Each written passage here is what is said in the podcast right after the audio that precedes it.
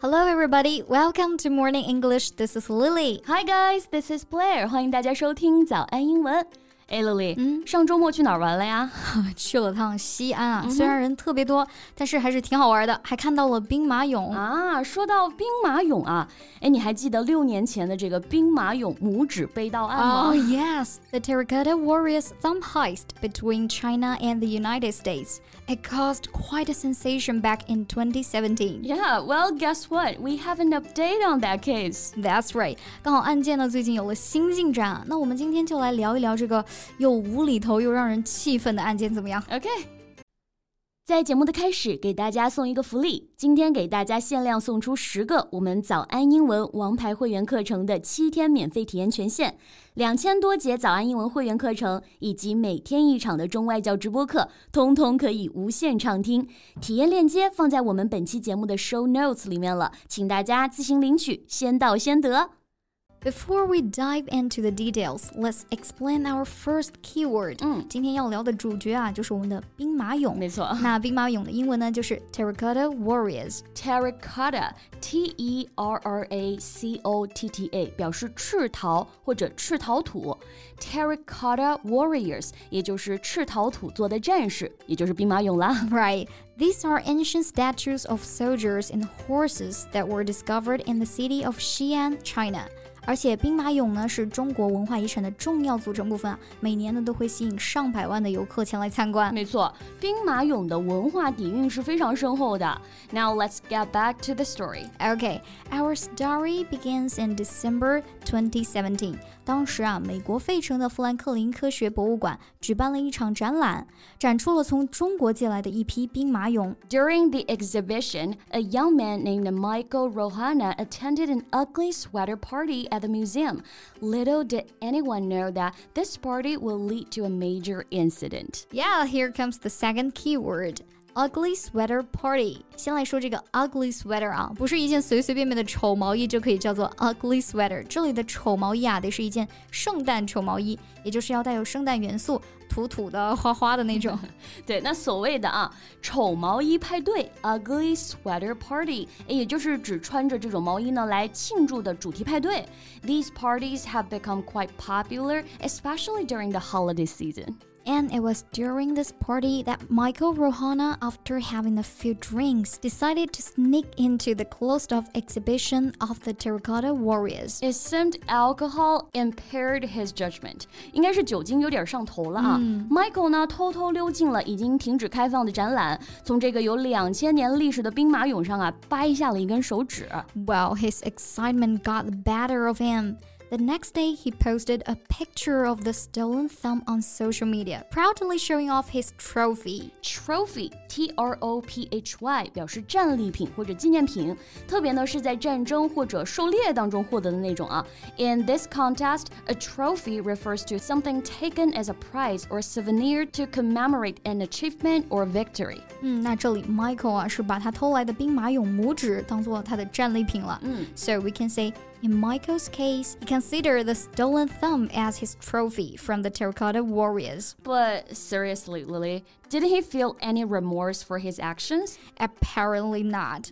And what's even more frustrating is that the museum staff didn't notice the missing thumb for whopping 18 days. 博物馆的工作人员啊，居然整整十八天都没有发现，这真的是相当的离谱了啊！所以呢，我们用到了这个词儿，叫做 whopping，w h o p p i n g。嗯，whopping 它表示巨大的、庞大的，extremely large or impressive。它大多数情况下呢，都放在一个数字前面，用来修饰这个数字。For example, the company made a whopping seventy-five million dollar loss. 公司啊遭受了七千五百万元的巨额损失。Well, in this case, we can use whopping to emphasize the considerable delay in discovering the theft of the terracotta warrior's thumb. Finally, on January 8, the museum staff realized that one of the warrior's thumbs was missing. 联邦调查局啊追踪到了 Michael，他告诉当局，他把雕像的拇指呢放在了桌子的抽屉里。Oh, the audacity!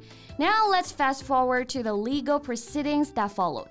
Chinese authorities were furious about the theft and demanded severe punishment for Rohana in 2018. 嗯，接下来就是走法律程序了。我们现在经常会听到一些纠纷啊，都会有一句这样的话结尾。我们走法律程序吧。这个法律程序啊，我们就用 legal proceedings 来表示。嗯，它指的是在法庭上采取正式的行动和流程，用来解决法律纠纷啊或者刑事案件。In this case, the legal proceedings involved prosecuting Michael Rohana for his actions. Exactly. 但是啊，当他站在法庭上的时候，他就开始慌了。我们来看看他是怎么说的啊。He said. I don't know why I did it. Every time I watch the video, I try to figure out what was going through my mind. I don't know how I could be so foolish. 一句话总结啊，就是我也不知道我为什么能这么蠢。之后呢，该陪审团的人啊，花了十一个小时展开了争论，但无法对 Michael 偷盗和隐藏文物部件等罪行啊达成一致。They couldn't reach a unanimous verdict on charges like theft and concealment of cultural heritage objects. 因为陪审团没有办法达成一致啊，这里的没有办法达成一致，我们想到了这个单词 unanimous。it means fully in agreement or having the same opinion among all members of a group，也就是说，一致同意，完全同意。嗯，In this case, the jury was unable to reach a unanimous decision on the charges against Rohana. Yeah, that's correct. It's surprising how opinions can differ among the jury members.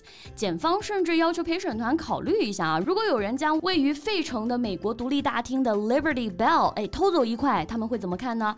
那在我们中国人看来。，Rohana 的罪行确实和这已经差不多了。the Liberty Bell is an iconic symbol of American independence and freedom. 检察官啊，想用这个例子呢来强调 Rohana 罪行到底有多严重啊。嗯，不过尽管检察官花了很多的心思精力了，但是这个案件还是面临着很多次的延迟和其他状况。But finally, just a few months ago, there was a new development. 嗯，作为认罪协议的一部分呢，联邦检察官啊放弃了对他最严重的指控——盗窃和藏匿博物馆的文化遗产物品，因为这可能使 Michael 啊面临长达三十年之久的判刑了。Yeah, instead, he pleaded guilty to charges of interstate trafficking, which carries a maximum sentence of two years in prison and a $20,000 fine. However, this outcome hasn't set well with many people in China. 嗯，咱们中国民众啊对这个结果还是很不满意的哈。 Right，我觉得也是啊，闯了这么大祸就这么草草收场了，真的有点说不过去啊。嗯，是的，希望游客也好啊，博物馆也好，大家都长点心吧，不然以后从咱们这儿借文 物，怕就是没那么容易了。没错，那今天呢，我们就跟大家聊了这个非常离谱的案件啊。OK，那我们今天的节目就到这里了。So thank you so much for listening. This is Blair. This is Lily. See you next time. Bye. 今天的节目就到这里了。如果节目还听得不过瘾的话，也欢迎加入我们的早安英文会员。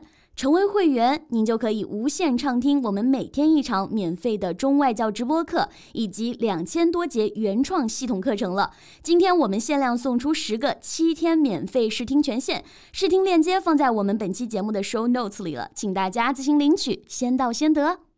This podcast is from Morning English. 学口语就来早安英文。